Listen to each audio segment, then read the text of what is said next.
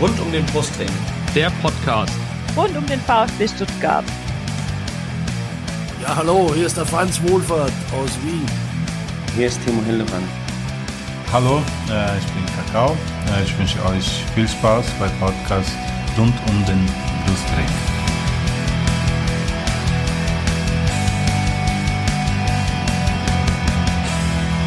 Herzlich willkommen zum Podcast rund um den Brustring. Mein Name ist Lennart. Und mein Name ist Yannick. Und dies ist Folge 117. Thema heute ist natürlich das 2 zu 1 des VfB gegen den FC Augsburg am 32. Bundesligaspieltag. Das erste Mal, glaube ich, in der Geschichte der Bundesliga, dass wir beide Saisonspiele gegen den FCA gewinnen. Und wir haben uns natürlich, natürlich auch heute zwei Gäste eingeladen. Zum einen, ich weiß gar nicht, warum ich das andersrum aufgeschrieben habe. Wir beginnen natürlich mit dem äh, Gast äh, des jeweiligen gegnerischen Vereins und das ist diesmal Vincent bei Twitter zu finden unter vk-fca 1907. Herzlich willkommen bei uns im Podcast, Vincent.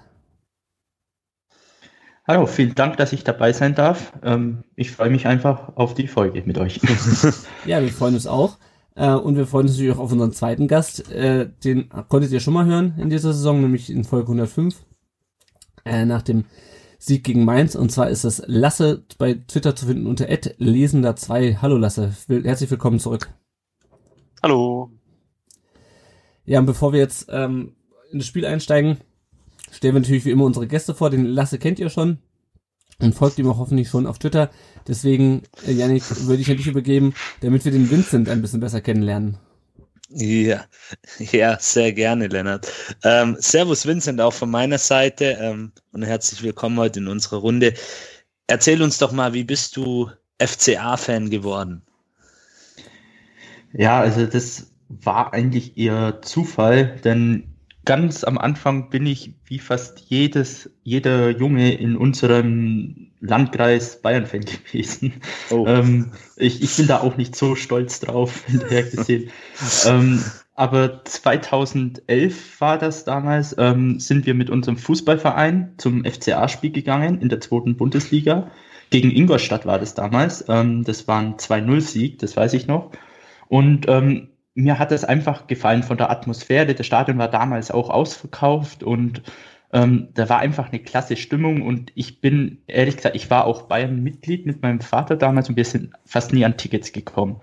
Und da hat es mich halt einfach, es hat mich einfach geflasht und ähm, danach wollte ich halt wieder ins Stadion und dann ist mein Vater damals auch wieder mitgegangen und wir haben jedes Mal Tickets bekommen. Und das fand ich einfach so cool, dass ich dann im Jahr drauf gesagt habe, ja, scheiß auf Bayern. Ich bin jetzt beim FCA.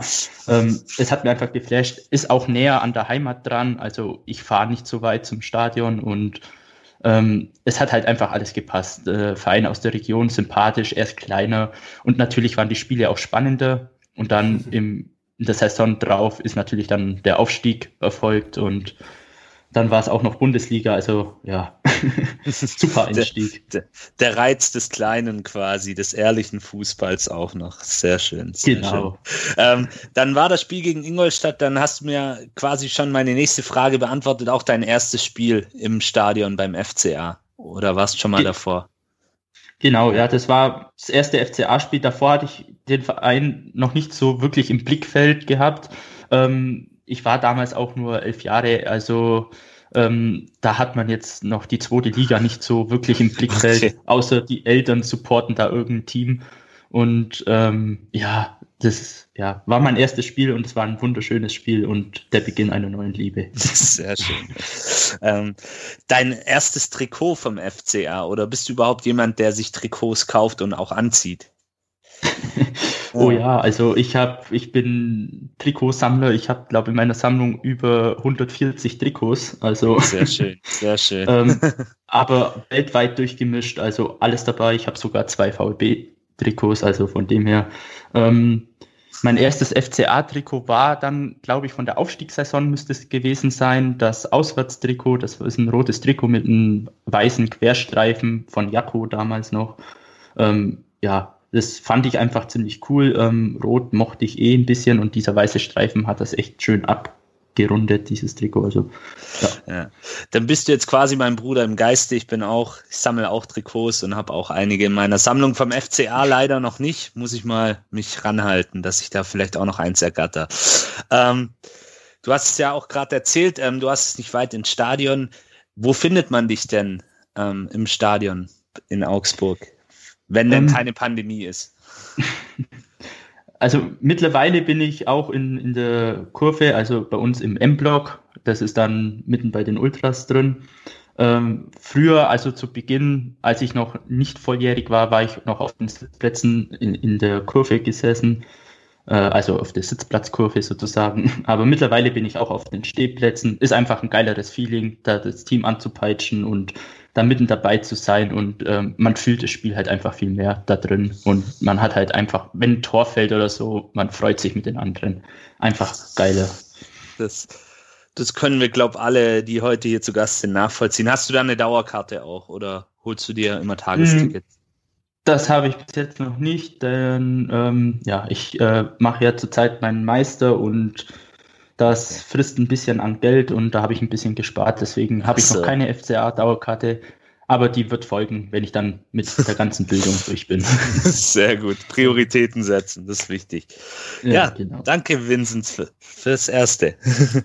Genau, dann kommen wir, dann kommen wir nochmal aufs Spiel äh, zu sprechen. 2 zu 1 ging es, äh, wie gesagt, aus. Blicken erstmal kurz auf die Aufstellung. Die erste Überraschung war, glaube ich, oder das war wahrscheinlich kurz vorm Spiel nicht mehr so überraschend, war das äh, Fabi Bredlo im Tor stand statt Gregor Kobel, der hatte nämlich Rückenprobleme. nächsten Schuss war es, glaube ich. Sosa äh, kam zurück in die Mannschaft, hat auf links gespielt, Massimo rechts, das war auch nicht neu.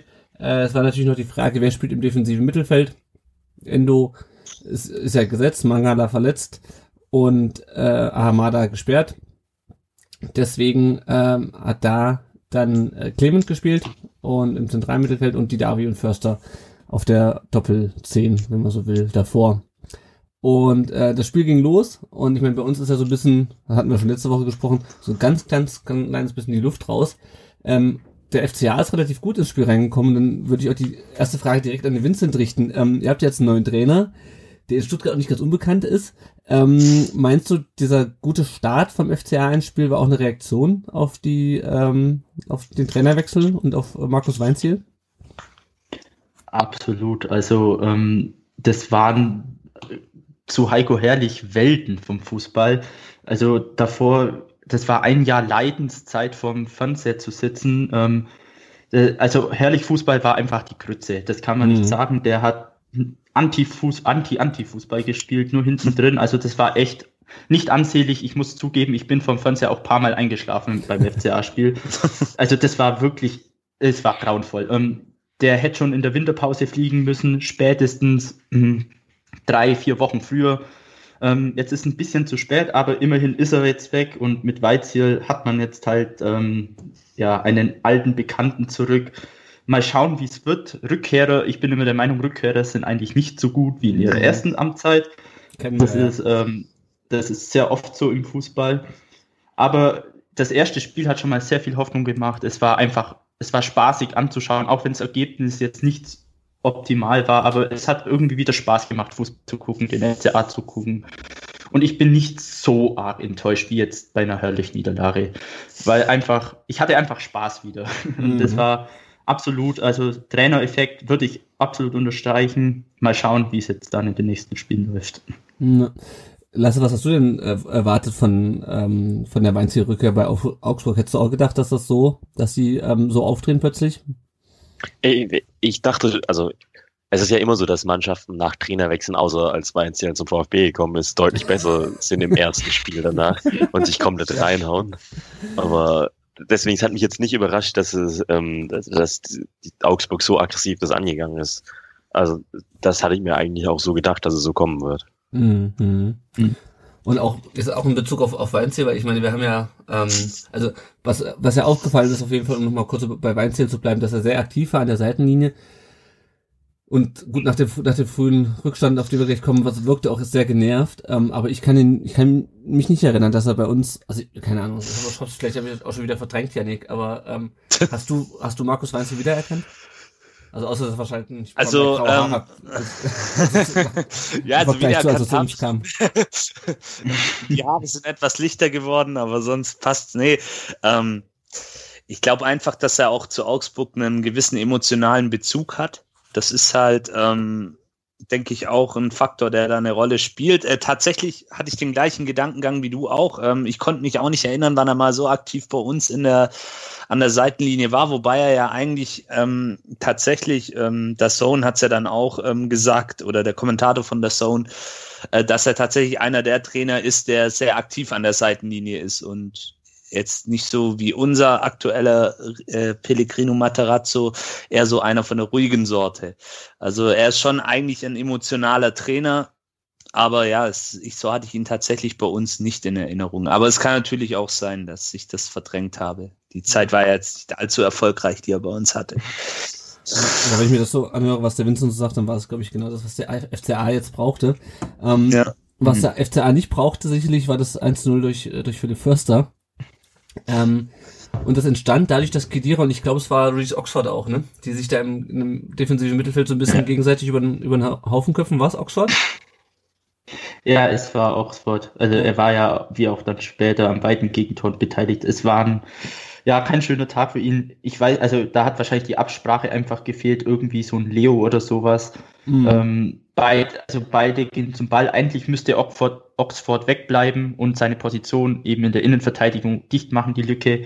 Dann wäre, ähm, wer war es, glaube ich, was Sasa? Nee, Förster hat er es 1-0 gemacht, genau. genau. genau. Dann wäre er nicht so frei gewesen. Und ähm, ja, war einfach Stellungsspielfehler, Absprache, hat nicht so ganz gepasst. Ja, ja man, hat, man hat das ganz gut gesehen, weil dann äh, bekam die, nämlich Massimo den Ball mit einer schönen Flanke auf Kalajdzic und mhm. diese Flanke, die hätte Oxford vielleicht irgendwie abfangen können, weil die kam jetzt nicht so, nicht so furchtbar hoch, wenn er da gestanden hätte, wo er dann sich hinbewegt hat, aber halt zu spät. Ähm, Kalajdzic legt ihn ab und Förster macht ihn rein äh, und es war eigentlich ja nicht so ein bisschen eine Kopie von dem 1 zu 2 gegen Union, oder? Ähnlich, ja, ja. Also ähm, Saja hat da natürlich ähm, sehr schnell geschalten, indem er den Ball halt auch weiterleitet. Ähm, und ja, dieser individuelle Fehler, der da davor passiert, dass eben die zwei Augsburger sich gegenseitig aus dem Weg räumen. Ähm, da bin ich übrigens der gleichen Meinung. Ich denke, wenn Oxford wegbleibt, dann passiert da gar nichts. Dann klärt Kedira den Ball oder sichert ihn zumindest. Aber ja, war ähnlich. Also das war ja dann auch, Sven Mislintat hat es in der Halbzeit gesagt, das ist ein Spielzug, der regelmäßig trainiert wird. Und mhm. ich denke, der Aussage kann man durchaus Glauben schenken, weil das sah dann doch sehr einstudiert und routiniert auch aus. Ja, und ist ja auch schön, ich weiß nicht, ich habe es neulich in irgendeinem anderen Podcast gehört, ich glaube es war beim Podcast statt, ähm, dass der VfB jetzt auch in letzter Zeit mehr so auf diese eintrainierten Spielzeuge, Spielzüge noch mehr setzt. Äh, einfach auch, weil äh, Spieler fehlen, weil man vielleicht auch konditionell ein bisschen ein bisschen fertig ist, aber dass solche Sachen dann funktionieren, genauso wie halt Flanke, Sosa, äh, Kopfball, Kalajdzic. Ähm, und ich denke mal, das hat da auch wieder auch wieder super hingehauen. Ähm, wie fandst du denn generell die, die Abwehrarbeit vom, vom FCA, Vincent, in, in dem Spiel? Ähm, ehrlich gesagt nicht so gut. Also ein Udo Kai hat man da schon sehr vermisst, mhm. der leider ausfällt jetzt. Ähm, ja, Oxford an sich ist eigentlich, finde ich, ein guter Spieler. Ihm, ihm, fehlt halt diese konstante Spielzeit. Er spielt halt immer mal wieder ein Spiel von Beginn an oder wird eingewechselt. Aber ich glaube, das ist so ein Spieler, der ist gerade im Alter, er muss regelmäßig spielen. Und ähm, da hat einfach wieder ein bisschen äh, Sicherheit und Spielpraxis gefehlt. Äh, dass die Absprache jetzt nicht stimmt, ich, ähm, das war einfach ein, ein, Fehler, unüberlegter Fehler. Also da kann man jetzt nicht auf die Spielzeit so schieben. An sich äh, mal schauen, wie die Abwehr sich entwickelt. Das war halt das einzige Positive bei Herrlich, die Innenverteidigung, die stand. Mhm. Oder allgemein die Abwehr, die stand halt dann auch wirklich. Aber das war es halt schon, was wieder bei Herrlich positiv war. Jetzt halt mal schauen. Bei äh, Weizil ist jetzt wieder offensiver das Spiel mit vielen Di Diagonalbällen. Mhm. Mal gucken, wie die äh, Verteidigung dann so steht. Jetzt mh, hm, Stuttgart war jetzt, jetzt nicht so das positive Beispiel. Mhm. Ja, auf die Offensive kommen wir gleich noch. Ähm, zunächst mal ist mir noch aufgefallen, er zuerst ist nochmal Propanus mit Richter zusammengerasselt und dann äh, mit Massimo in der 16. Minute. Und irgendwie hatte ich das Gefühl, das war so ein, so ein Slapstick-Spiel. Also nachdem zuerst schon Clearer und Oxford sich gegenseitig über den Haufen gerannt haben, dann Mafropanus und Massimo. Ähm, Und bei Massimo bleiben wir gleich mal, denn der musste in der 20. Minute verletzt ausgewechselt werden, wurde dann für Kulibali, äh, wurde für Kulibali ausgewechselt, Kulibali kam dann rein. Janik, wie fandst du Massimo in den ersten 20 Minuten oder in den Also, einzigen 20 Minuten, die er spielen konnte? Ich, ja, ähm, er hatte ja leider nur sehr, sehr, eine sehr kurze Spielzeit, aber ähm, ich fand es tatsächlich eine seiner besten Leistungen bisher. Ähm, er hat ja das Tor vorbereitet, mit vorbereitet. Ähm, und auch sonst war er in den Minuten davor eigentlich sehr aktiv, ähm, hat die Wege nach vorne gesucht und definitiv eine seiner besseren Leistungen und war natürlich dann jetzt sehr, sehr bitter, dass er dann so aus dem Spiel ja, raus musste. Mhm, Ja. ja. Ja, ich bin mal gespannt. Also ich äh, kann ja wohl wegen gegen Gladbach wieder spielen. Es war nur ein Schlag auf den Nerv, anders als bei Kulibali, zu dem wir Mhm. später noch kommen. Ich bin mal gespannt, ob er das fortsetzen kann. Weil auch bei ihm ist ja so ein bisschen die Frage, entwickelt er sich weiter? Äh, also ihn nochmal verleihen macht wahrscheinlich keinen Sinn, weil er war ja schon zwei Jahre lang verliehen. Ähm, aber es ist schon die Frage, er muss halt auch immer mal den nächsten Sprung machen, äh, um sich auch in, in der Mannschaft zu Na, natürlich, ganz klar, auch wenn man das mit den anderen in seinem Alter vergleicht, die im Kader sind. Da sind sicherlich auch einige schon etwas weiter wie er, aber ich glaube, das weiß er auch. Und ähm, deswegen, also die Leistung gegen Augsburg macht Hoffnung und wie du schon sagst, jetzt muss man halt schauen, dass er gegen Gladbach oder er muss schauen, dass er gegen Gladbach daran anknüpft. Ah, ah. Gut, dann ähm, schauen wir mal weiter. 26 Minuten, Chance von Richter. Ähm, der ähm, Fabi Pritlo pariert diese wie auch äh, viele andere Chancen äh, von Augsburg in der zweiten Halbzeit. Ähm, zunächst mal nochmal der Blick auf, auf Pretlo. Ähm, was in der letzten, im letzten Spiel gegen Leipzig äh, Kobel war, war dieses Mal Fabi Pretlo im Tor. Äh, Lass hat dich das überrascht, dass er, dass er so gut drauf ist? Äh, ist schwierig. Also ich hatte, habe von ihm immer recht viel gehalten, auch wenn andere ihn relativ schlecht eingeschätzt haben. Ich hatte ihn damals bei Nürnberg recht häufig spielen gesehen und da war er auch sehr solide, fand ich. Mhm. Deswegen, es hat mich jetzt nicht überrascht, dass der mal ein sehr gutes Spiel abliefern kann. Klar, beim VfB war es jetzt im Pokal im letzten Spiel nicht gut, um es freundlich zu sagen, aber wirklich überrascht hat es mich nicht, weil er schon wirklich auch bei Nürnberg sehr gut gespielt hat, immer fand ich. Mhm, mhm, ja, also das Einzige, was mir so ein bisschen aufgefallen ist, ähm, das habe ich auch bei Twitter geschrieben, ähm, er fängt die Bälle noch zu selten. Also er faustet viel weg, er lässt viel, viel zur Seite prallen. Ähm, ist vielleicht dann auch manchmal, bevor der, der halt irgendwie wegflutscht, ich meine, ich bin jetzt kein, habe es nie im Tor gestanden. Ähm, ist vielleicht manchmal auch die etwas sichere Variante, den einfach wegzufausten, damit er halt auch aus dem Strafraum raus ist oder zum, zu, beim Mitspieler landet und dir nicht irgendwie durch die, durch die Hände noch flutscht, wenn du versuchst, ihn, ihn festzuhalten. Ähm, aber das war das Einzige. Ansonsten, also super, super Spiel. Ähm, Janik, was mir so ein bisschen aufgefallen ist, ist, dass der VfB definitiv sehr, sehr unkonzentriert war in diesem Spiel. Also eigentlich über das ganze Spiel über. Kannst du dir erklären, warum so viele Fehlpässe gespielt wurden, so viel Ballverluste im offensiven Mittelfeld, ähm, äh, im defensiven Mittelfeld dann uns passiert sind? Ich, ich kann es mir vielleicht nur so erklären, über Spielzeit ähm, wieder eine neue, andere Aufstellung, ähm, Schlüsselspieler, die einfach uns fehlen. In den letzten Spielen war es ja auch so, dass wir sehr viele Fehlpässe gespielt haben und defensiv einfach sehr, sehr unsicher waren. Nur Mhm. ähm, diese Dreierkette ist ja eigentlich die gleiche, die an den Spielen, wenn wir weiter zurückgehen, eigentlich auch gut performt hat. Also da, da ist ja keiner verletzt, deswegen wundert's mich, aber davor, vor der Dreierkette, da fehlen halt wichtige Stabilisatoren, also gerade ein Orel Mangala, der Mhm. da auch des Öfteren viel abgefangen hat, der so ein Spiel dann auch mal beruhigt hat oder auch mal einen Drang nach vorne hatte, so ein bisschen auch ähm, Box-to-Box-Spieler. Ja, das merkt man einfach jetzt bei uns. Und natürlich dann vielleicht, das ist jetzt eine gewagte These, auch im Hinterkopf zu haben, okay, es geht um eigentlich nichts mehr, aber das will ich der Mannschaft jetzt eigentlich gar nicht unterstellen, weil ich glaube, die Truppe hat einen guten Charakter, eine gute Mentalität. Aber das sind halt alles so die Dinge. Aber ich glaube, hauptsächlich liegt es einfach daran, dass, dass man halt immer wieder aus taktischer Sicht in letzter Zeit aufgrund der, der Verletzten improvisieren musste und da einfach die Automatismen dann weggebrochen sind. Mhm. Mhm. Ja, und gleichzeitig. Das ist so eine Theorie, die Ja. Ja, ja das, das, das, das kann ich mir schon, schon gut vorstellen, dass es einfach auch die Umstellungen sind. Ähm, und ja, was wir auch schon häufiger Ja. haben, einfach, die Saison ist durch und da ist es, glaube ich, auch ganz natürlich, dass du irgendwann, dass Ja, du irgendwann die Konzentration und die Spannung ein bisschen nachlässt, auch wenn du es, auch wenn du es gar nicht willst und auch wenn du es irgendwie auch gar nicht so bewusst sagst, okay, pff, spielen wir halt noch runter die Saison, kann ich mir schon vorstellen, dass da manchmal sich ein bisschen so eine Relaxedheit Ja. einsch einschleicht, ähm, die vielleicht da gar nicht sein sollte, aber die halt trotzdem passiert. Ähm, zu den ähm, zu der Tatsache, dass der VfB ein bisschen unkonzentriert war äh, und es trotzdem noch zu Null stand zur Pause, kommt ja, dass der FCA seine Chancen nicht genutzt hat. Vincent, ähm, ist das äh, ist das noch das, das große Problem jetzt auch für die nächsten Spiele die Chancenverwertung, weil ihr hattet ja glaube ich 5 zu 3 äh, Schüsse aufs Tor in, äh, in der ersten Halbzeit, aber es stand halt 1 zu 0 für den VfB.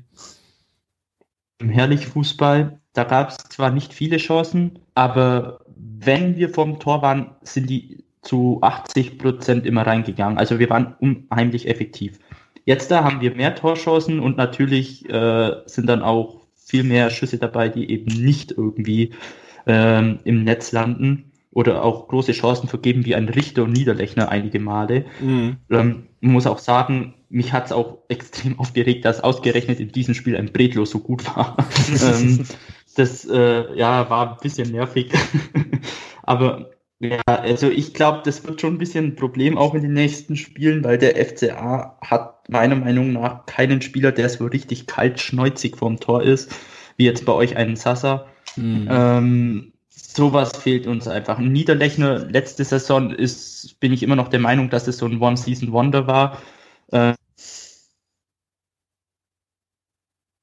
war ja nie so richtig krass. Ähm, bei Schmidt hat halt einfach zu ihm gepasst. Jetzt mal schauen, vielleicht schafft es Herrlich irgendwie, ihn wieder einzubinden, aber ich bin jetzt nicht so optimistisch dazu. Deswegen, ja, einfach mal schauen, da muss im Sommer dann halt bei uns ein neuer Stürmer kommen. Für die nächsten Spiele muss man halt irgendwie hoffen, dass so ein, zwei Bälle ins Tor kullern. Mal gucken. Ja. Und äh, ich wollte, ich habe hab nochmal in euren Kader geschaut für den Burgerson, vor dem hatte ich früher immer sehr viel Respekt, aber bei dem ist komplett die Luft raus, oder? Oder war der verletzt viel? Der, der ist Dauerlazarett. Also das ist Mhm. Wahnsinn. Ähm, der spielt drei, vier Spiele und dann ist er wieder verletzt und dann wieder zwei, drei Wochen fit und wieder ewig verletzt. Also äh, es ist so traurig. Der Junge, der könnt, der war ja mal äh, zweieinhalb Jahre so gut und immer die Rückrunde hat er sich dann wieder verletzt und Mhm. danach ist er nie wieder richtig in Fahrt gekommen. Das ist so schade um den Jungen. Der könnte halt so viel mehr, aber er bringt leider nichts mehr. Also ich, ich werde ihn, ich will ihn eigentlich auch nicht verkaufen, weil er ultra sympathisch ist, aber er bringt irgendwie nichts in der jetzigen Situation. ähm, äh, weiß nicht, ähm, ich würde lieber einen frischen, guten, starken Stürmer sehen, weil Finn Bogason will bestimmt auch spielen und wenn dann Niederlechner neuer Stürmer und Finn Bogason, das wird halt einfach nichts. Also ich glaube, da ist irgendwie die Luft raus, dass seine Verletzungen haben ihn halt wie bei so vielen Fußballern einfach die Karriere ein bisschen versaut.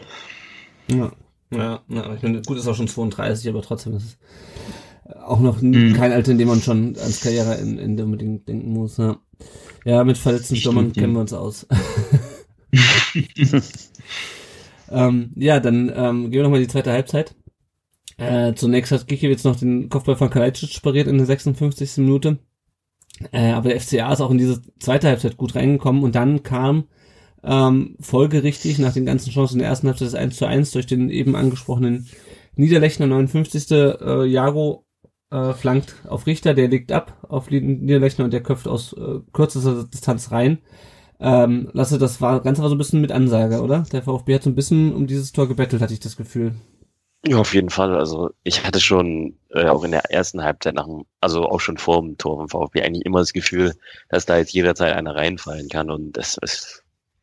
Ich habe auch dann, äh, mir war sofort klar, als der Ball da in die Richtung gegangen ist, der geht jetzt rein, weil es war halt einfach so, dass der VfB die ganze Zeit recht schwach verteidigt hat, fand ich, bis auf äh, Bredlo. Und dann hat der halt auch einfach voll ins Bild gepasst, der Treffer. Hm, hm, ja. Was mich so vor allem so geärgert hat, Janik, war, dass wir uns bei eigener, bei eigener Führung äh, haben auskontern lassen. Also das, das Ganze war ja, wir waren ja eigentlich relativ gut am äh, gegnerischen 16er unterwegs und dann ist der Ball halt weg. Ähm, und dann lassen wir uns bei einer einzelnen Führung auskontern. Kannst du es nachvollziehen, wie, de, wie uns das passieren kann in der Saisonphase, auch wo es um nichts mehr geht? Das ist ja nicht so, als ob wir unbedingt noch ein 2-0 oder ein 3-0 gebraucht hätten hier. Ja, da ist dann jetzt wieder dieser Faktor, dass, dass da vielleicht auch gerade einer fehlt, ähm, Endo mal ausgeklammert, der es einfach überspielt, der dann auch in so einer äh, Phase des Spiels das Spiel beruhigen kann. Einfach und Mhm. auch mal, ähm, und da ist eben Mangala so ein prädestinierter Spieler dafür, meiner Meinung nach. Ähm, der da einfach mit seiner Ruhe, mit seiner Qualität am Ball, ähm, dann gerade in so einer Phase, wo dann eben der Gegner auch drückt, man muss ja auch sagen, die Augsburger sind uns dann weiter früh angelaufen, haben ihre Chance gewittert, haben sich nicht aufgegeben. Ich dachte eigentlich nach dem 1-0, okay, ähm, du bist Augsburg im Abstiegskampf, ne, das ist dann immer so ein Nackenschlag und dann kommt so ein bisschen ja aus dem Nichts oder unverdient ein Stück weit die, der Rückstand das, das kann natürlich so einer Mannschaft den Knick geben, aber das war bei Augsburg eben nicht der Fall. Die sind weiter angelaufen und haben dann auch hoch verdient ähm, das eins zu eins gemacht. Aber ja, da, da wären wir jetzt halt wieder beim Thema, was wir vorhin schon besprochen haben. Da fehlt dann vielleicht auch gerade einfach jemand, der dann, ja, vielleicht auch ein Gonzalo Castro, der dann mit seiner Erfahrung, ähm, mit seiner Ruhe am Ball, ähm, da dann einfach auch für, für Ruhe sorgt im Spiel in so einer Drangphase des Gegners. Mhm, mh, da, ja. Darf aber natürlich, es soll kein Alibi sein für die Jungs, die da auf dem Platz gestanden sind. Ich denke, das wird sicherlich auch noch in dieser Woche in der ein oder anderen Einheit thematisiert werden. Ja. Das darf nicht passieren. Ja, das stimmt auf jeden Fall. Und ähm, wenn wir nochmal auf den FCA blicken, äh, Vincent, das Tor war, das war ja schon sehr ziel, äh, zielstrebig rausgespielt, schwieriges Wort. Ähm, ist das, ist das, würdest du das Weinziel auch zuschreiben, diese Art und Weise, wie das Tor erzielt wurde, oder ist das unabhängig von ihm? Mm, also ich würde sagen, dass das schon auch äh, vielleicht eine kleine Handschrift von Weizil hat. Äh, das kann man jetzt, ich finde, so nach dem ersten Spiel noch nicht so richtig sagen, was mhm. einstudiert ist oder was das Team jetzt selber ein bisschen improvisiert oder, oder noch von Herrlich mitnimmt. Aber ich glaube, ähm, wenn man so den Spielverlauf vom FCA gesehen hat und die ganzen Angriffe, so ein kleines Muster hat man gesehen, eben diese Flanken vom Mittelfeld auf die Außenbahn mit den langen Diagonalen und dann ähm, war eben Jaro äh, dann auf der Linksaußen war und hat dann eben Richter den Ball eben zugespielt. Und dann ist er halt irgendwie durch Glück, finde ich, ein bisschen zu Niederlechner gekommen, der halt mhm. halt dann äh, richtig stark reagiert hat und halt dann den Ball ähm, ins Tor macht. Äh, aber ich finde so dieses Formtor, das war wahrscheinlich eher ein bisschen äh, Slapstick oder halt Eigenkreation. Aber dieser Ball vom Mittelfeld auf die Außenbahn zu Iaro, das war, ich finde schon glaube ich, herrlich, äh, herrlich sage ich schon, Weizelhandschrift. ah, ich möchte diesen Typ einfach vergessen. So. ja, ich, mich wundert auch ein bisschen, dass der FCR so lange mit ihm ausgehalten hat. Äh, ja, ich habe auch nicht so viele Spiele verfolgt, aber ähm, ich hatte irgendwie auch nicht so das Gefühl, dass das irgendwie, ja, keine Ahnung. Er ist halt ein Buddy von Stefan Reuter gewesen, die haben mhm. früher zusammen gespielt lang. Und ich glaube, ähm, er wollte halt so lange wie möglich versuchen, dass es nicht wieder ein Fehlgriff als Trainer war. Und ähm, weil es halt wahrscheinlich dann auch ein bisschen freundschaftlich dran war, deswegen haben die so lang dran gehalten. Ähm, ja, das ist auch der einzige Kritikpunkt, den ich bei Reuter habe. Mit den Trainern hat er bis jetzt, bis auf äh, Weizhill vielleicht jetzt nichts wirklich Starkes rausgeholt. So Spielertransfer ist, finde ich, top, aber bei den Trainern, äh, hm. naja, ja. mal schauen. Ja, das hatten wir, so einen hatten wir auch mal. Ich möchte jetzt nicht mit dem Vergleich zum VfB ziehen, aber mir nur gerade eingefallen. Äh, also ähm, wir, haben, wir haben ja zwei, wir haben ja zwei Spieler mit, mit Sosa und Gonzales, die jetzt echt gut spielen, die beide von Michael mhm. Reschke verpflichtet wurden. Ähm, der hat nur leider Trainer verpflichtet, die überhaupt nicht, also die überhaupt nichts gebracht haben. Ähm, also ich mhm. möchte jetzt auch die beiden nicht, nicht vergleichen, aber ähm, das Problem kommt mir ein bisschen bekannt vor. Äh, und ähm, wo wir gerade den Vorlagengeber oder den denjenigen äh, erwähnt haben, der das Tor eingeleitet hat, nämlich Iago, heißt wird er ausgesprochen, ne? oder Iago? Ich hab, mir ist das Spiel, Iago, ja. Mir ist das Spiel das erste Mal aufgefallen, muss ich ganz ehrlich gestehen. Ähm, in der 61 Minute kam es zum Zweikampf mit Kulibali, äh, kommt eine Flanke rein, Iago ähm, trifft den Ball und hinterher Kulibali, ich glaube, so kann man das neutral beschreiben. Ähm, Janik, wie hast du es gesehen? Ich habe als erstes bei Foul geschrien, weil ich mir dachte, ähm, er trifft zwar den Ball, aber er geht halt auch äh, ziemlich ordentlich rein in diesen Ball. Äh, Yannick, wie hast du es gesehen? Oh, ja, also ich habe es auch im ersten Moment eigentlich als klaren Elfmeter gesehen in der Realgeschwindigkeit. Äh, also ich habe mich dann auch gewundert, warum es nicht mal geprüft worden ist vom Videoschiri. Jetzt ist, ja, dann habe ich mir danach so meine Gedanken gemacht. Ja, er trifft natürlich zuerst den, den Ball, keine Frage aber er trifft halt auch Kulibali und ähm, das natürlich auch in einer Art und Weise, die nicht ganz ungefährlich ist. Also das kann, wenn er ihn weiter unten trifft, etc., kann es sicherlich zu schweren Verletzungen führen. Hat er auch so. ja. Also ohne ihm das jetzt zum Vorwurf machen zu ja, wollen. ja, aber ja, ja, ne, ich glaube auch nicht, dass es Absicht war, um Gottes Willen. Also das, beide ja. gehen hoch. Ähm, Kulibali springt auch noch so ein bisschen rein. Also ich glaube schon, dass es Schiris gibt, ähm, 50-50-Entscheidung vielleicht, würde ich würde ich jetzt mal so ganz neutral ausdrücken. Es gibt sicherlich Schiris, die das anders bewerten, aber ich hätte mir wenigstens in der Situation gewünscht, dass der Videoschiri drüber guckt. Oder dass zumindestens ähm, Manuel Griffe hat gepfiffen, genau, ja. ähm, dass Manuel Griffe in die Review Area geholt wird, um sich das selber anzuschauen. Er hat ja gleich gesagt im Spiel, nein, nein, das war nichts, war nicht genug. Aber ja, ich hätte ich hätte es mir gewünscht, weil wenn man sieht, was sonst so geprüft wird, dann wäre das allemal prüfungswert gewesen. Aber ja. ja. Ach, der Videoschiri, das glaube wieder eine andere das ist wieder eine andere, eine andere. Ich, deswegen habe ich mich jetzt auch so neutral wie möglich zu dieser Thematik ausgedrückt. Aber also unterm Strich so jetzt auch wieder mit ein paar Tagen Abstand. Ich weiß, es wird so mein neuer Lieblingssatz hier. Sage ich okay, auch wenn es heftig war und auch schlimme Folgen hatte, man kann so oder so interpretieren. Mit der VfB-Brille natürlich sage ich klar. Also die Augsburger hätten sich nicht beschweren dürfen, wenn es einen gegeben hätte wenn man auch so angeht, ja. Vincent, wie siehst du es aus Augsburger Sicht?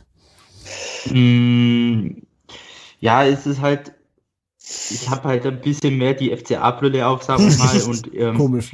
da, ich, bin, ich bin nach wie vor, also im ersten Moment sah es auch schon nach Elfmeter aus, aber bei den ähm, äh, Wiederholungen, Jago war halt zuerst am Ball und ich bin halt immer der Meinung, wenn du den Ball zuerst triffst und er, er hat ja nicht irgendwie mit Absicht dann Kulibali noch irgendwie mitgenommen nee, oder getreten oder was es sonst noch gibt. Es ist irgendwie aus der, aus der Handlung halt dann noch passiert, aber der Ball war halt zuerst und da kannst halt irgendwie wenig noch die Richtung ändern und ähm, deswegen sage ich eigentlich kein Elfmeter. Klar, es hätte Schiris gegeben, da hätte wahrscheinlich gepfiffen, ähm, hätte man jetzt sich jetzt nicht beschweren dürfen, ähm, aber jetzt so in der Sicht finde ich das eigentlich schon richtig, die Entscheidung. Mhm. Also wie, um noch so, das Stimmungsbild abzurunden. Ich meine, ich, ich, wir müssen das auch nicht ewig drüber diskutieren. Äh, es geht, geht, geht für uns um nichts mehr, aber ähm, äh, wenn wir ansonsten könnten wir einen Podcast gleich zu machen für diese Saison, wenn wir das über gar nichts mehr diskutieren. Weißt du, was meinst du? Oh, ich, ich muss ehrlich sagen, ich habe die Szene nicht im Kopf von der Okay, also Leute, die Saison ist echt durch für uns. Wir erinnern uns nicht mehr, mehr an, an äh, Szenen zum, zum Diskutieren. Ähm, ja, also ich will gerne nicht, nicht, nicht ewig drüber diskutieren. Für mich war halt so ein bisschen das Gefühl, er, ähm, also nicht Absicht, das ist klar, aber halt so ein bisschen so ein bisschen fahrlässig. Es gab auch später nochmal eine Szene, wo, glaube ich, irgendwer ein hohes Bein gemacht hat. Ähm, im Mittelfeld, die dann gepfiffen wurde. Vielleicht hat das auch so ein bisschen reingespielt, dass man halt sagt, naja, ähm, muss es dafür wirklich einen Elfmeter geben. Im Mittelfeld wird man sowas vielleicht eher pfeifen. Äh, aber vielleicht da nicht. Kann auch mit reingespielt haben. Auf jeden Fall musste Kulibali ausgewechselt werden in der 64. Minute. Der Tommy kam rein für ihn und Schulinov kam rein für die Davi. Ähm, und Yannick, wir müssen mal wieder, finde ich, über Daniel die Davi reden, weil ähm, okay. der Vertrag ist ja immer noch nicht ähm, verlängert. Ähm, und das war für mich auch wieder kein Bewerbungsspiel. Weiß nicht, wie du es siehst.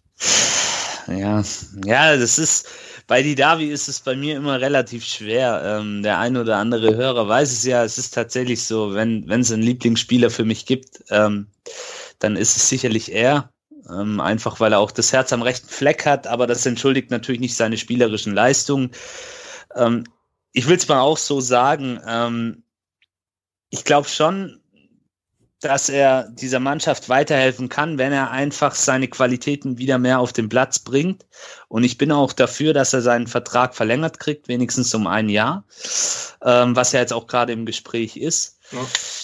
Natürlich, dieses Spiel und auch die letzten Spiele, die er gezeigt hat, waren sicherlich keine Musterbewerbungen für sowas. Aber ich denke, der Junge, ähm, der Junge, äh, der, der Herr Di Davi, der, der ähm, wird, kann auch in anderer Art und Weise eben in dieser jungen Mannschaft ähm, eine, eine besondere tragende Rolle sein. Und ich denke, wenn er seine Rolle für die nächste Saison klar definiert bekommt.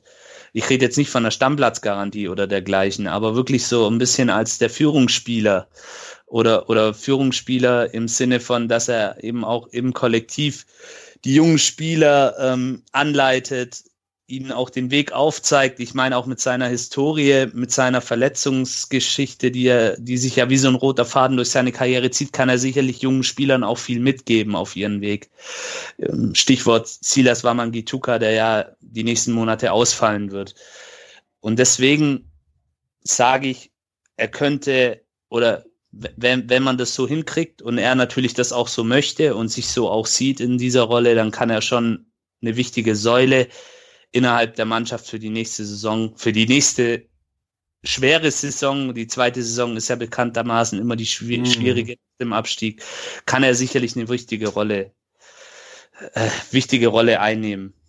Aber ja, natürlich, wie gesagt, das soll jetzt alles nicht die spielerischen Leistungen entschuldigen. Ich denke, er war damit sich selber auch nicht zufrieden. Ähm, in der ersten Halbzeit dieser vergebene Schuss in, an guten Tagen macht er den halt auch, ne? oder bringt ihn zumindestens platzierter aufs Tor wo er da ziemlich freistehend mit seinem linken, starken linken Fuß, den er ja eigentlich hat, zum Schuss kommt.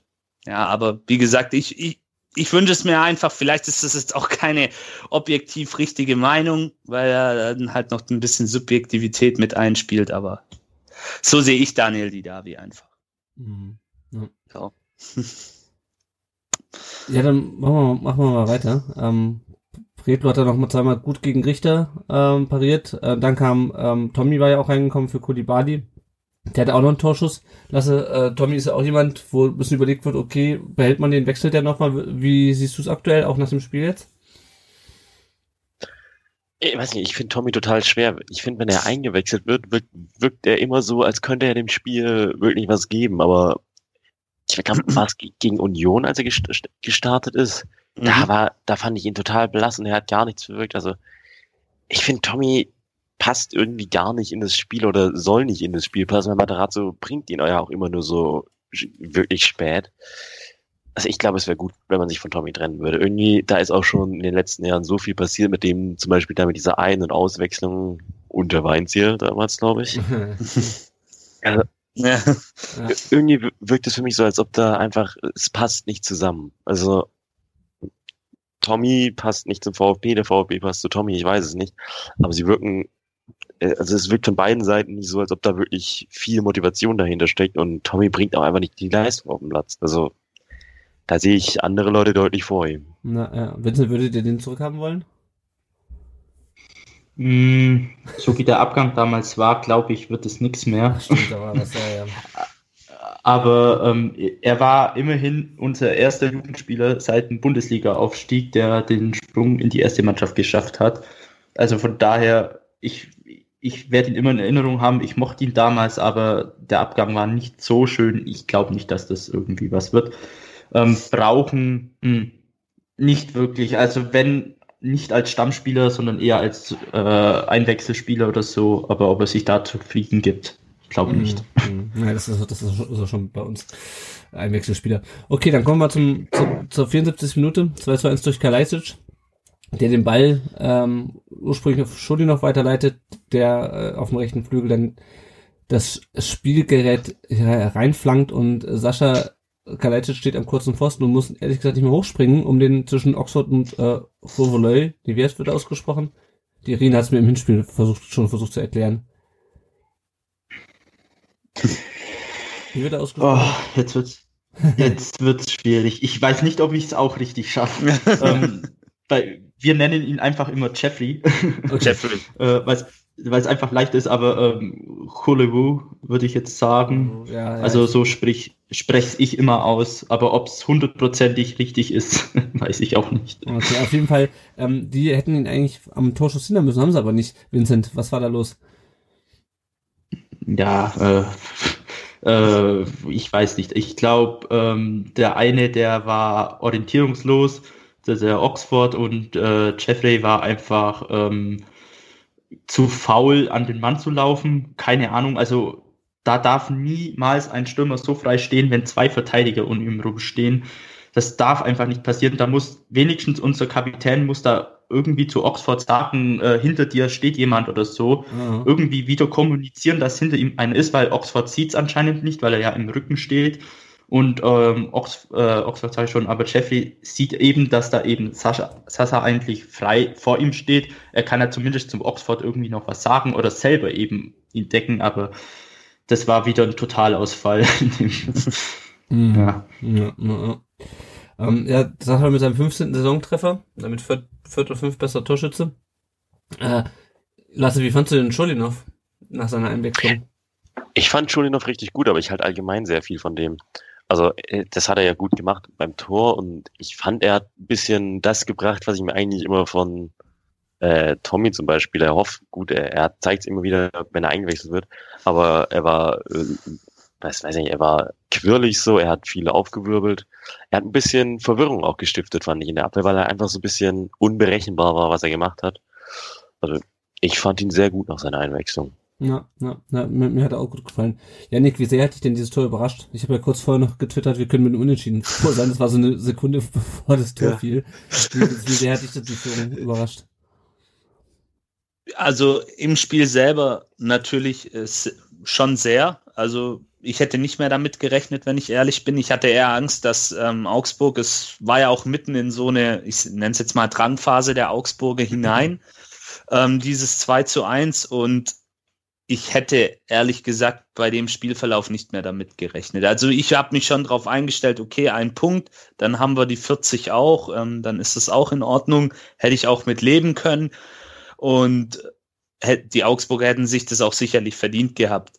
Aber dass es dann eben so kommt und wir so gnadenlos ähm, abgezockt und effektiv dann agieren, hat mich dann doch irgendwo auch ein bisschen gefreut. Sorry, Vincent, aber natürlich, ähm, ja, kennen wir jetzt auch nicht so von unserer Mannschaft, dass wir so, sage ich mal, nicht so tolle Leistung zeigen und dann trotzdem irgendwie das Ding mit drei Punkten nach Hause schaukeln. Ähm, nee, war natürlich auch super von Chulinov, klar die Flanke. Ähm, die zwei Augsburger Innenverteidiger halt nicht miteinander abgestimmt. Ähm, bezeichnend war dann auch, dass Gikiewicz nach dem Tor mit den beiden spricht und nur so die zwei zeigt, also mit seinen Handschuhen zwei, so nach dem Motto, ihr seid zu zweit und er kann trotzdem, Mhm. ohne hochzuspringen, den Ball reindrücken.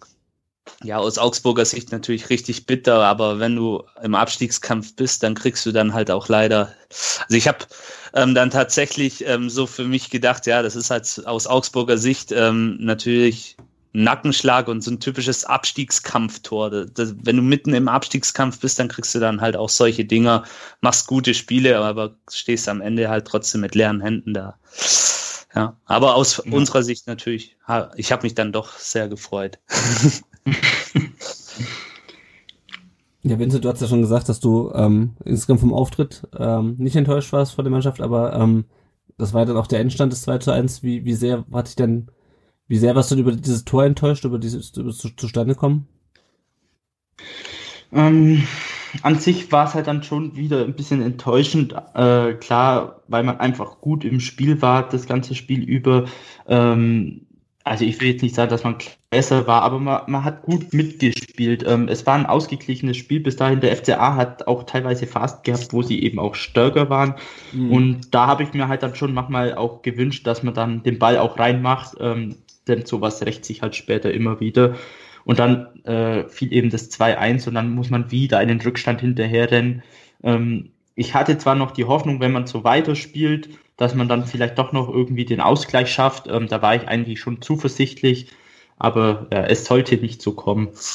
Ja, ja, ja. ja wir können das, können das Spiel noch ganz kurz äh, zumachen und dann können wir noch mal ein bisschen über das Ergebnis im Allgemeinen reden. Ähm, Luca Mack kam dann noch zu seinem Bundesliga-Debüt in der 85. Minute. Äh, der kam für, für, für Clement rein. Und ähm, ja, damit war das Spiel dann aus. Der VfB bringt das Ganze über die Zeit, hat nach vier Niederlagen das erste Mal wieder gewonnen, ähm, Lasse. Und äh, für mich waren so ein bisschen die drei Punkte echt das Beste an diesem Spiel. Oder wie siehst du es unterm Strich? Ja, auf jeden Fall. Also ich fand das Spiel an sich sehr langweilig. Ich, äh, ich war beim Opa und habe mit meinem Opa Fußball geschaut. Er ist einfach eingeschlafen in der zweiten Halbzeit. Also ich, ich fand das Spiel sehr anstrengend zum Anschauen. Aber es war wichtig, dass man noch so einen Sieg geholt hat, weil ich finde, wenn man jetzt so aus der Saison rausgegangen wäre mit so fünf, sechs oder sieben Niederlagen am Stück, dann wäre man vielleicht auch einfach in so einen Strudel gekommen, wie es Schalke gekommen ist. Deswegen bin ich sehr, sehr froh, dass wir jetzt diesen Sieg geholt haben, der auch wirklich wichtig fürs Selbstvertrauen, auch für die Mannschaft wahrscheinlich ist, wo man jetzt auch ganz sicher nicht mehr unten reinrutschen kann. Deswegen, ich bin sehr, sehr froh über den Sieg und denke auch, die Punkte waren das Schönste am Spiel. Ja, ja. ja noch so ein paar interessante Aber eins muss man auch sagen, der, der FCA ist dafür immer da, um gegnerische Negativserien zu brechen. also ob es bei Schalke ist oder jetzt bei euch und, und in jeder Saison brechen wir irgendeine Negativserie unseres Gegners. Also von dem her, das sind wir irgendwie schon wieder gewohnt. Ja, ja, das ist, das konnten wir, konnten wir auch mal so gut. Diesmal, diese Saison lief eigentlich eher andersrum, dass wir unsere Negativserien bei, bei anderen Vereinen gebrochen haben. Wir haben irgendwie zum ersten Mal in Berlin gewonnen und äh, zum ersten Mal, äh, ach, was war es denn? Ach, alles Mögliche gegen Dortmund. Ähm, es gibt noch ein paar ganz interessante Statistiken, die uns äh, die Leute von Create Football rausgesucht haben. Und zwar hat der VfB äh, außergewöhnlich viele erfolgreiche Flanken diesmal gehabt. Äh, liegt vielleicht wahrscheinlich auch daran, dass Borna Sosa wieder ähm, dabei war, nämlich knapp 60 Prozent. Äh, normalerweise äh, im, im Saisondurchschnitt ähm, ist nur ein Drittel unserer Flanken so erfolgreich. Lange Pässe haben auch gut funktioniert und vor allem ähm, haben wir viele Abschlüsse in Tornähe ähm, gemacht. Also normalerweise ist der Durchschnittswert irgendwie bei Torschüssen die Entfernung zum Tor fast 17 Meter. Diesmal waren es äh, etwas unter 15 Metern. Äh, das heißt, der VfB ist also schon ganz gut auch in die gefährliche, in die gefährlichen Räume gekommen zum Abschluss. Andererseits, ähm, ich habe es auch mal, um jetzt mal ein bisschen in die weniger tiefen Statistiken zu gehen, ähm, mir angeschaut, äh, VfB hat mehr Ballbesitz und hat mehr gewonnene Zweikämpfe, äh, obwohl gefühlt der FCA ja die ganze Zeit das, das Spiel gemacht hat. Ähm, Vincent, wie erklärst du das, dass der FCA so engagiert zutage getreten ist, aber trotzdem in diesen Statistiken auch sonst, also äh, die Jungs von Create Football haben das rausgesucht, ähm, VfB hat, den reicht ja eigentlich eine durchschnittliche Leistung mit Luft, bei Luftzweikämpfen und, und Zweikampfduellen, da haben sie ungefähr 60 Prozent gewonnen. Ähm, und trotzdem hat es beim VfB für den Sieg gereicht, obwohl der FCA so engagiert war. Was war der, was war der, der Knackpunkt? Hm.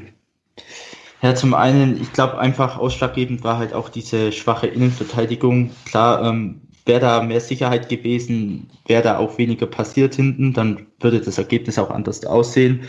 Ähm, weil sonst an sich war es eigentlich echt ein schönes Spiel auch von uns. Wir waren, hatten starke Phasen mit teilweise auch viel Ballbesitz. Ähm, wir hatten unsere Flanken, wir hatten unsere Chancen rausgespielt, die wir leider nicht gemacht haben. Ähm, wir hatten auch ziemlich viele Ecken, soweit ich weiß. Ich glaube mhm. 12 zu 2 ja. oder so.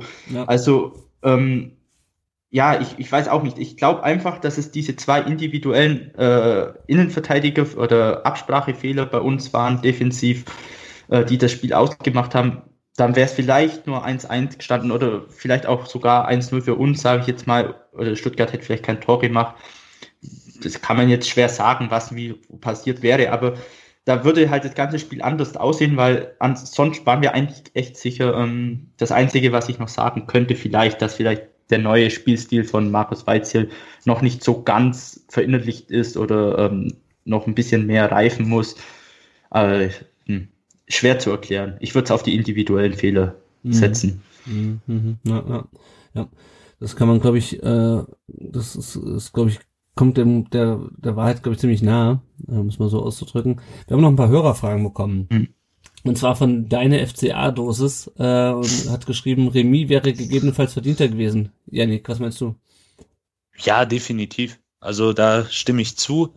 Die Augsburger hätten sich für den Aufwand belohnen müssen. Und ich ja, wage jetzt mal eine sehr steile These, ähm, wenn sie ein bisschen konsequenter und effektiver vom Tor sich mhm. angestellt hätten, hätten sie vielleicht sogar auch die Chancen auf drei Punkte gehabt. Mhm. Also da hätten wir uns dann nach den ähm, Abwehrfehlern nicht beschweren dürfen. Also ein Unentschieden durchaus, wenn nicht sogar mehr. Der, der nicht ist er, sagt nicht Twitter. Der Küberle schreibt, woher kommen die vielen Verletzungen? Klasse. Woher kommen die vielen Verletzungen? äh, keine Ahnung.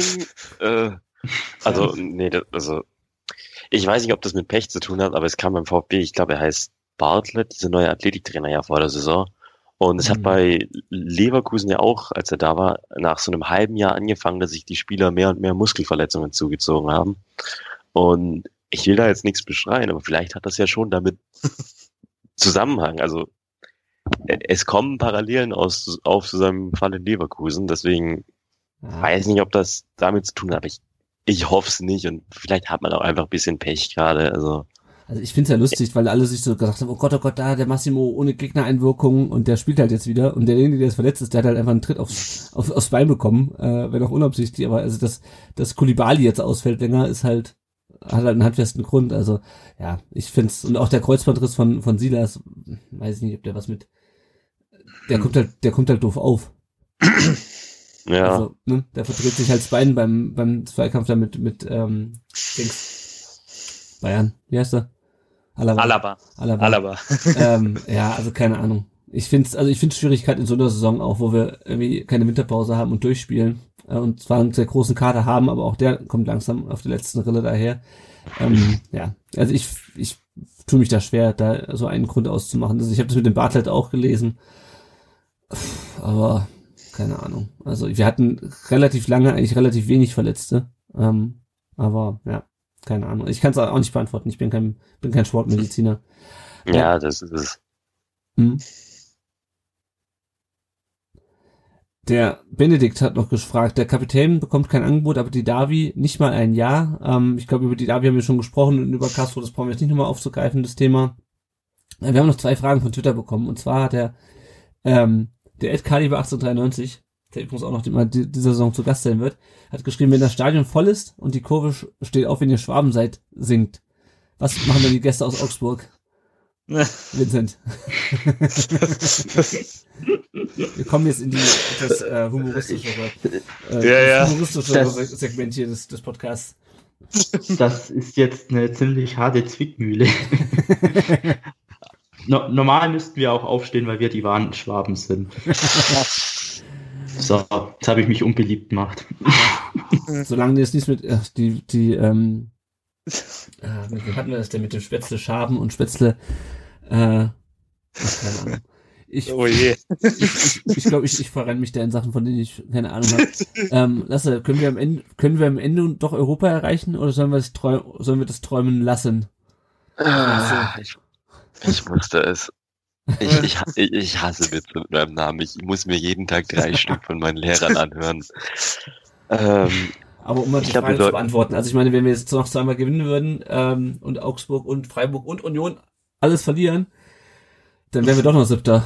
Aber lassen wir lieber, oder? ich, ich hoffe nicht, dass das passiert. Ich hoffe, wir bleiben, wir kommen nicht international, ich, das, das wäre einfach zu früh und zu viel auch für die junge Mannschaft. Ich, ich hoffe es nicht, dass es passiert.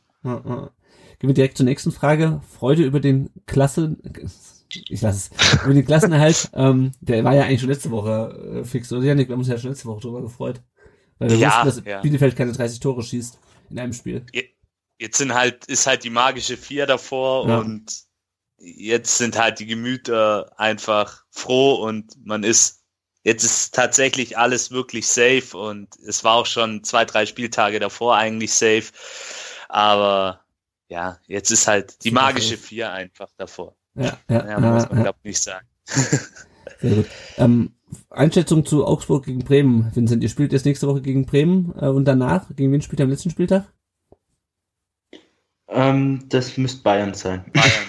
Oh. Okay. Also da kann man sich nicht so viel erhoffen dann bei uns. Ähm, nicht, Wir haben deswegen, auch schon mal am letzten Spieltag 4-1 gegen die gewonnen. Aber ja, ähm, sag mal, sag mal was zum, zum Bremen-Spiel nächste Woche. Was, wie ist dein Gefühl? Ja, äh, Sieg ist Pflicht eigentlich. Ähm, mit dem Sieg sind wir dann auch durch und können dann das letzte Spiel gegen Bayern entspannt entgegentreten. Mhm. Ähm, kommt halt auch wieder drauf an, was die Konkurrenz macht, aber wie gesagt, man soll auf sich selber schauen und nicht auf die Konkurrenz. Deswegen Bremen müssen drei Punkte her. Wenn wir so spielen wie gegen euch, dann bin ich eigentlich zuversichtlich, dass Bremen machbar ist, weil die sind echt nicht so stark. Ähm, und dann haben wir dann auch schöne 36 Punkte, was dann schon etwas entspannter ist. Und ähm, dann wäre ich eigentlich relativ zufrieden. Mein Ziel ist es vielleicht noch den zwölften Platz von Mainz zu holen. Da müsste halt dann auch bei Bayern ein paar Punkte drin sein. Aber ja, Bremen, wenn wir so spielen wie gegen euch, ist Bremen machbar, sage ich. Drei Punkte sollten da eigentlich drin sein. Ja. Pflichtsieg. Gut, dann schauen wir mal, wie das läuft. Ähm, das waren, glaube ich, jetzt alle Fragen. Bei Meinungen zum Spiel haben wir keine bekommen. Also die Saison trudelt wirklich langsam aus. Ihr reagiert auch nicht mal mehr auf unsere Posts nach dem Spiel. Traurig, traurig, traurig. Ähm, wir kommen mal kurz zum aktuellen Stand äh, nach dem 32. Spieltag. Der VfB, ihr habt es ja schon gesagt, hat 42 Punkte. Äh, und übrigens, habe ich neulich rausgefunden, ich habe neulich, ich weiß nicht, wie ich darauf gekommen bin, auf die ewige Tabelle ähm, geschaut und äh, der Bundesliga und der HSV führt zwar jetzt gerade 3 zu 1, aber wenn der HSV nicht aufsteigen würde und wir nochmal eine Saison mit 40 Punkten hinlegen, dann haben wir in der ewigen Bundesliga-Tabelle Platz 4 zurückgeholt, den wir vor ein paar Jahren mal verloren haben an Bremen, glaube ich, oder so. Ja, also, ähm, schauen wir mal. Ziel für nächste Saison, Platz 4 in der ewigen Tabelle. Äh, sind wir erstmal Zehnter in der, in der nicht ewigen Tabelle. Ähm, Gladbach vor uns mit äh, 46 Punkten auf Platz 7, Union 46, hatten wir gerade schon gesprochen, Freiburg mit 44 äh, und hinter uns Hoffenheim und äh, Mainz. Äh, die haben 36 Punkte, die könnten uns theoretisch noch einholen, aber die haben auch eine Tordifferenz von minus 16. Also im, im Endeffekt ist das Schlechteste, was wir werden können, ist äh, Elfter in dieser Saison. Jetzt geht's noch gegen Gladbach und gegen Bielefeld. Äh, wie läuft's bei Gladbach? Nicht so gut, zumindest im letzten Spiel 0 zu 6 bei den Bayern verloren. Äh, davor haben sie aber auch so Spiele wie 5-0 gegen Bielefeld und 4-0 gegen die Eintracht hingelegt. Ähm, wir spielen es zum dritten Mal gegen die diese Saison. Yannick, so richtig Bock habe ich irgendwie nicht auf die. Ich weiß nicht, wie sieht's bei dir aus? Ich, hab irgendwie, ich kann Gladbach nicht mehr sehen dieses Jahr. ja, ähm, ich bin auch da ein bisschen Gladbach überreizt, muss ich sagen. ähm, aber ja, das ist sehr schön, ne? Aber ähm, ja, natürlich ein unangenehmer Gegner für uns mit einer hohen Qualität im Kader, auch wenn sie jetzt am Wochenende sehr deutlich bei Bayern verloren haben. Die klammer ich sowieso mal jetzt aus. Die sind, spielen gerade einfach außer Konkurrenz. Ähm, das war, denke ich, nicht so aussagekräftig. Ähm, hatten natürlich jetzt viel Wirbel und Trubel mit ihren Trainergeschichten etc. Da kam viel Unruhe rein. Das hat sich dann auch auf die Mannschaft übertragen.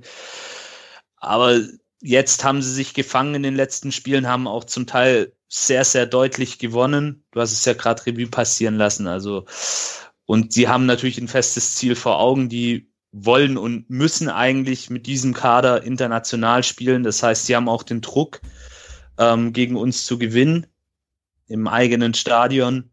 Und ja, vielleicht können wir aus dieser Drucksituation was generieren. Wir können, wir haben es, die Spiele waren ja auch relativ eng gegen sie. Also wir haben, haben da sicherlich eine Chance, auch was zu holen, aber wird natürlich sehr schwer. Mhm. Sicherlich eine der unangenehmsten Mannschaften, die du haben kannst in der Liga aktuell. Ja, ja und ich meine, die können, also Europa League geht fast nicht mehr, die haben fünf Punkte Rückstand auf Leverkusen, das kannst du im Grunde vergessen und ähm, die haben halt auch relativ viele Gegentore. Gut, ich meine, das waren, die haben sechs am Stück gekriegt, aber haben auch so wie wir 52 Gegentore, 59 geschossen, also ja, schauen wir mal. Vielleicht können wir da wirklich aus dieser Drucksituation was ziehen. Lasse, was meinst du, wie das Spiel ausgeht? Uh, ich sag, wir verlieren 2-0. Ja, ich fürchte auch, dass das wahrscheinlich, also das hat gegen Augsburg, no offense, äh, vielleicht gerade auch so gereicht, auch dadurch, dass der Pretlo so gut war und Augsburg echt in der Chancenverwertung nicht so gut war, aber ich fürchte, gegen Gladbach geht das nicht mehr gut, ähm, so wie wir aktuell spielen. Auch gar kein Vorwurf an die Mannschaft, aber ich fürchte, das reicht dann gegen Gladbach nicht. Ähm, ja, Ibrahimo, Ibrahima Traoré steht natürlich immer noch bei Gladbach im Kader hatten wir bei den letzten Spielen auch schon erwähnt. Und besten Torschütze sind Lars Stindl mit zwölf Toren, Tyram mit sieben und Hofmann mit sechs. Ich glaube, da von denen ist auch keiner gesperrt oder verletzt diesmal. Deswegen schauen wir mal. Gucken wir mal kurz auf unsere Verletzten. Mangala Wamangituka ist klar. Ähm, Gonzales, ich bin mal gespannt. Das hatten wir, Janik, das hat mit dieser Story überhaupt hatten wir letztes Mal unterschlagen. Warum Eckloff oh. und Gonzales ähm, zeitweise nicht mittrainieren konnten, weil sie in Quarantäne waren. Warum? Weil und das mache ich natürlich auch nicht zum Vorwurf, äh, Leon Dayaku hat äh, sich nach dem Unionsspiel in Stuttgart irgendwie fit in der Reha-Welt ähm, und äh, ja, hat, war halt, wurde halt positiv getestet und Gonzales und ähm, und Eckloff waren dementsprechend auch in Quarantäne und auch geil. Ähm, ähm, Marcin Kaminski war, ich weiß nicht, ob der noch in Quarantäne ist oder ich glaube nicht mehr. Auf jeden Fall war in der Kita seiner seines Kindes war, war auch ein äh, positiver Corona-Fall, deswegen war er auch in Quarantäne. Das hatten wir letztes Mal unterschlagen. Äh, Al stand ja wieder im Kader jetzt okay. am, am Wochenende. Der ist also wieder fit. Äh, und Kulibali, für den ist die Saison beendet. Ähm, und ja, gut, ich meine, wie gesagt, bei den zwei Spielen äh, macht es auch ehrlich gesagt fast keinen Unterschied mehr. Ähm, gucken wir nochmal auf, die, auf ein paar andere Themen. Ähm, erstmal auf den Nachwuchs. Äh, die VfB 2 hat ein paar Spiele absolviert jetzt in dieser zweiwöchigen Pause. Wir hatten uns ja auch eine zweiwöchige Podcast-Pause gegönnt, deswegen haben wir da ein bisschen was nachzuholen. Die haben beim TSV Steinbach von mit 0 zu 1 verloren. Äh, die haben beim SC Freiburg, dem Tabellenersten, 1 zu 3 verloren am vergangenen Dienstag. Das einzige Tor für den VfB hat äh, Domenico Alberico geschossen mit seinem zweiten Saisontreffer. Und am vergangenen Samstag gab es einen 3 zu 2 gegen Bayern Alzenau. Die stehen relativ weit unten in der Tabelle. Marco Pasalic mit seinem siebten Tor und Marcel Sökler, der ja nach der Saison wieder zurück nach Freiberg geht, mit den Saisontreffern 12 und 13. Und der VfB ist jetzt nach 37 von 42 Spielen, äh, also die Saison, die geht glaube ich bis in Juni rein, die werden wir gar nicht in diesem Podcast noch bis zu Ende begleiten können. Ähm, es sei denn, wir machen VfB 2 Folgen. Äh, sind Achter mit 55 Punkten. Das Lustige ist, äh, dass der Klassenerhalt ja, der war ja eigentlich schon die ganze Zeit sicher und dann war er aber Ende April plötzlich komplett sicher, weil ähm, beschlossen wurde, es gibt keine Oberliga-Aufsteiger und das, damit gab es auch nur zwei Absteiger. Ähm, das ist, glaube ich, noch nicht ganz safe, weil da wieder irgendwie jemand gegen klagt, aber ja, also gehen wir mal davon aus, der VfB 2 äh, spielt auch nächste Saison in der Regionalliga Südwest. Am Samstag spielen sie es beim SSV Ulm und einen Neuzugang haben sie auch schon für die Saison. Zwar ist das Luca Bazzoli, der kommt vom FSV Frankfurt, 20 Jahre alt. U19 und U17 spielen nicht mehr. Nikolas Natai hat beim 2 zu 3 von Sandhausen äh, in Fürth durchgespielt. Äh, der hat auch drei Spiele absolviert ist in der Zeit. Äh, beim 0 zu 2 in Kiel am Samstag, am Dienstag hat er, wurde ausgewechselt nach 56 Minuten. Und beim 1 zu 2 in Heidenheim wurde er nach 55 Minuten eingewechselt. Ihr seht schon an den Ergebnissen, dass es für Sandhausen nicht so super läuft in der zweiten Liga. Die sind immer noch 15. Ähm, und was der Kicker noch vermeldet hat, ist, dass man beim VfB nächste Saison auch mit Nikolas Natai plant. Ähm, ich bin mal gespannt. Spielt er defensives Mittelfeld manchmal auch auf den Außenbahnen. Ähm, bin mal gespannt, wo wir den dann im nächsten, in der nächsten Saison sehen. Pablo Maffeo hat auch den Klassenhalt noch nicht sicher und damit vielleicht auch noch nicht den Anschlussvertrag bei Huesca. Die haben gegen San Sebastian gewonnen. Äh, 1 zu 0, da wurde nach 55 Minuten ausgewechselt und am 35. Spieltag wurde nach 58 Minuten ausgewechselt. Da haben sie 1 zu 2 gegen Cadiz verloren und sind jetzt immer noch 18. von 20, was der erste Abstiegsplatz äh, immer noch ist in der Liga. Und äh, Maxima Vuca bei Türkgücü hat ähm, beim 1 zu 4 gegen Halle äh, durchgespielt und beim 1 zu 2 gegen SC Verburg auch. Und Türkgücü ist Zehnter. Ähm, ansonsten noch so ein paar weitere Nachrichten. Äh, Julian Schieber wird Co-Trainer bei der TSG Bagdan. Das ist ja äh, der Verein, von dem er auch, glaube ich, kam. Und äh, der neue Trainer von äh, Salzburg ist auch ein alter VfB-Bekannter, nämlich Matthias Jeißle. Der hat bei, bis zur A-Jugend beim VfB gespielt. Ähm, dann gab es ein Interview äh, mit Klaus Vogt, äh, äh, von, mit, also von Florian Regelmann mit Klaus Vogt auf Spox. Das Interessante ist eigentlich, dass er, äh, dass er den Vertrag mit Hitzelsberger verlängern will, was ja nach dem ganzen Hin und Her im Frühjahr auch nicht ganz ähm, selbstverständlich ist. Ansonsten ging es halt viel ums Thema, ähm, ja, eigentlich das, letzte halbe Jahr so ungefähr. Dann ähm, bin ich ja immer gespannt, äh, weiß nicht, ob einer von euch Insider-Infos hat. Wer ist der Investor aus Bayern, der angeblich 15% kaufen will, laut Sky? Janik, was meinst du, wer könnte sein? also ich habe den Namen Liebherr gehört. Ja, die haben es heute dementiert. Die haben es dementiert, okay. Dementiert, dann kann, oh, pff, dann, dann wird's schwer. Also BMW oder so kann ich mir jetzt nicht vorstellen. Ähm, nee, dann, also Liebherr war jetzt mein Tipp, aber wenn die es dementiert haben, dann ja. bin ich raus in der vielleicht, Frage. Vielleicht ist, es, vielleicht ist es der FCA, man weiß es nicht. ah, ja. Na, wir haben schon Investor. Ja, Einer äh, reicht. Das, ich habe ich hab, ich hab den, den Artikel da neulich gelesen ähm, zu, zu dem. Ähm, auch sehr, sehr interessant. Ähm, Lasse, wie fandst du die, denn die Einlaufshirts, die sie jetzt beim Spiel gegen Augsburg präsentiert haben? In einem Karo-Muster entworfen, also nachempfunden, äh, einem Entwurf von, oh, jetzt habe ich vergessen, wie der mit Vornamen heißt, Kreitlein, der Erfinder der roten Karte.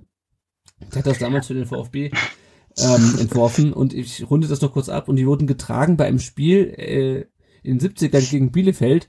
Und das war eines jener Spiele, was damals im Rahmen des Bundesliga-Skandals äh, wohl verschoben wurde. Also der VfB war ja auch in den Skandal verstrickt, damals wenn auch nur am Rande mit ein, zwei Spielern.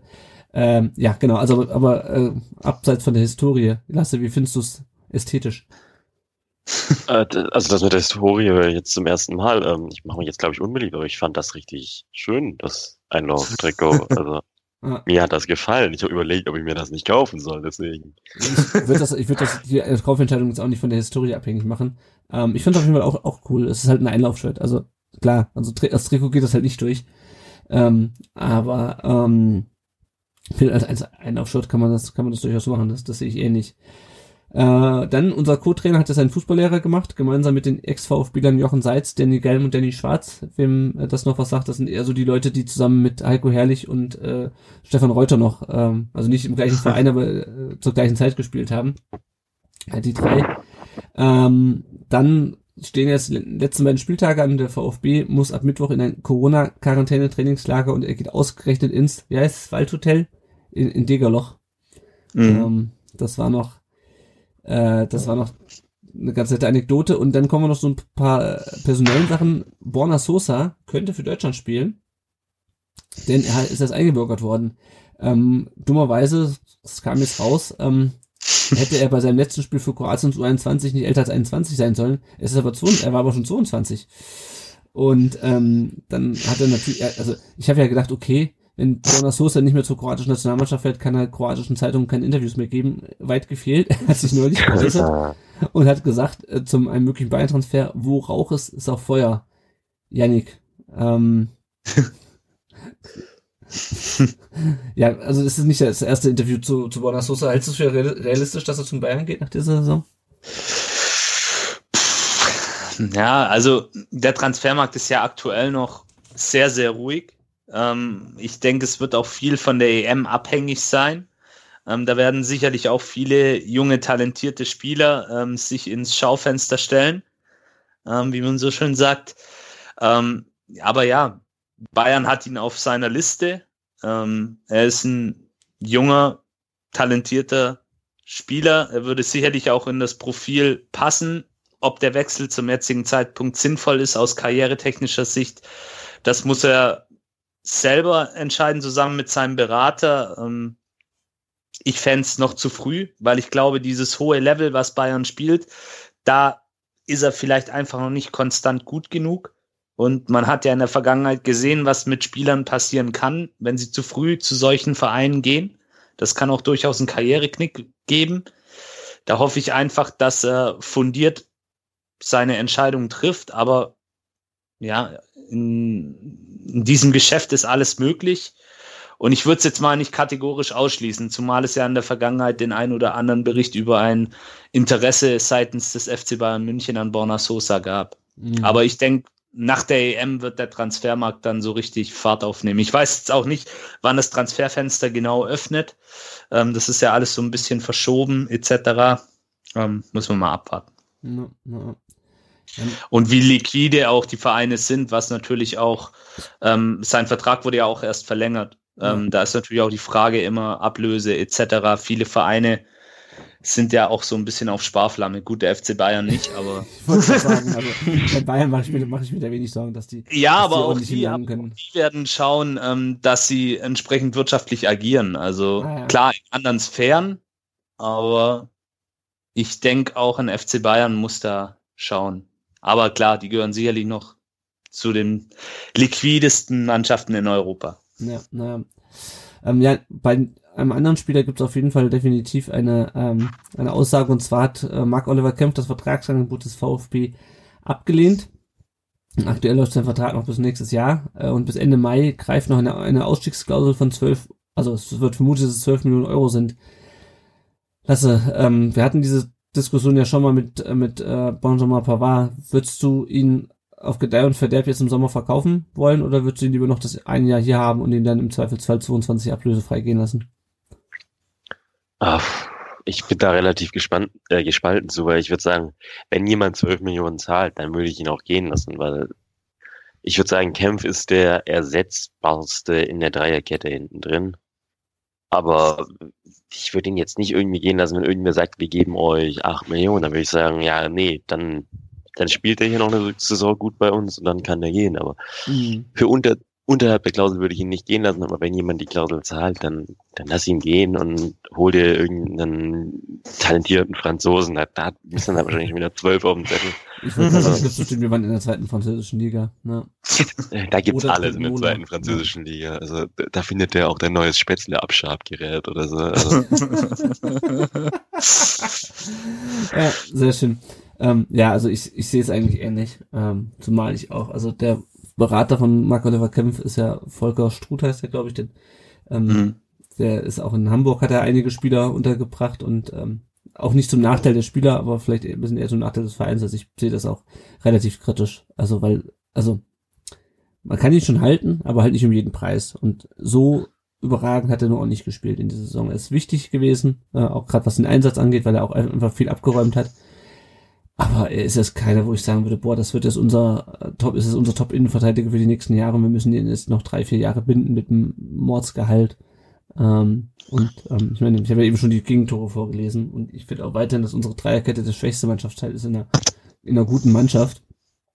Ähm, und deswegen, ja.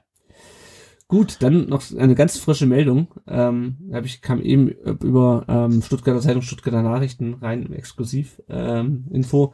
Es soll beim VfB wohl ein Betriebsrat gegründet werden, ähm, nach dem ganzen Hin den ganzen Beförderungen und Umstrukturierungen.